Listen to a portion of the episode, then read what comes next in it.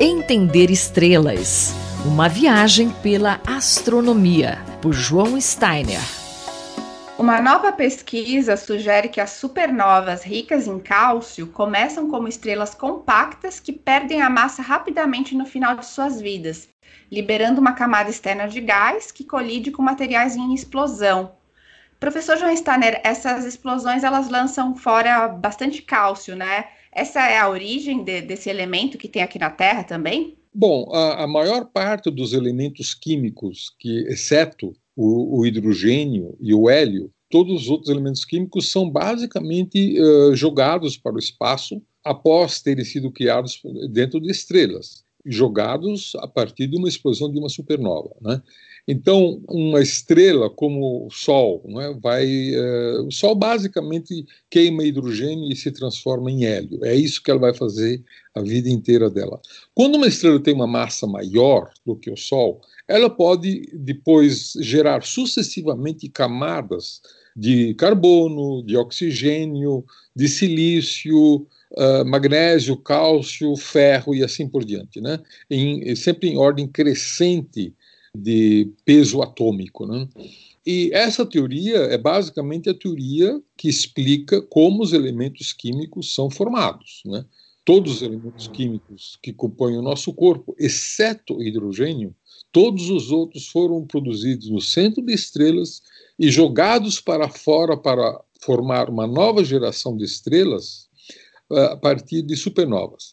No entanto, existem algumas uh, supernovas que são chamadas supernovas de cálcio, e que não se entendia muito bem por que, que nessas estrelas o cálcio era muito mais abundante do que em outras supernovas. Né?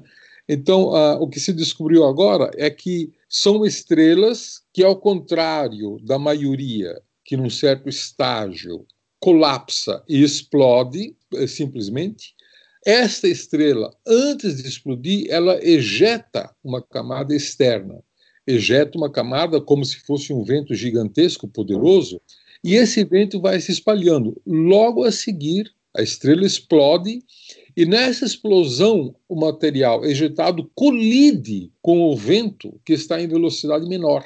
Nesta colisão, então, é produzido uma, uma sobreabundância de cálcio.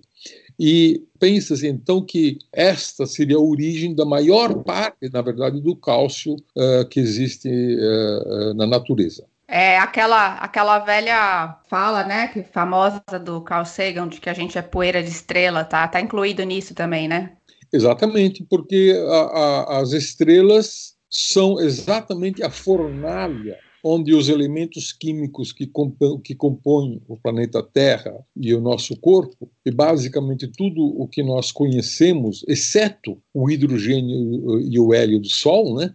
Tudo isso é fruto de evolução de estrelas, de fornalhas estelares, que, que foram, na verdade, esses elementos foram produzidos em gerações anteriores à geração do Sol. Né?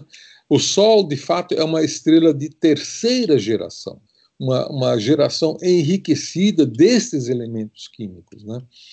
Uh, quando que, na verdade, a primeira geração de estrelas tinha apenas hidrogênio e hélio, e não poderia, portanto, ter uh, planetas sólidos, não poderia ter vida, né? no, por não terem os elementos químicos necessários para a vida, como carbono, oxigênio, cálcio e assim por diante. O professor João Steiner, colunista da Rádio USP, conversou comigo, Luísa Caires. Entender estrelas. Uma viagem pela astronomia, por João Steiner.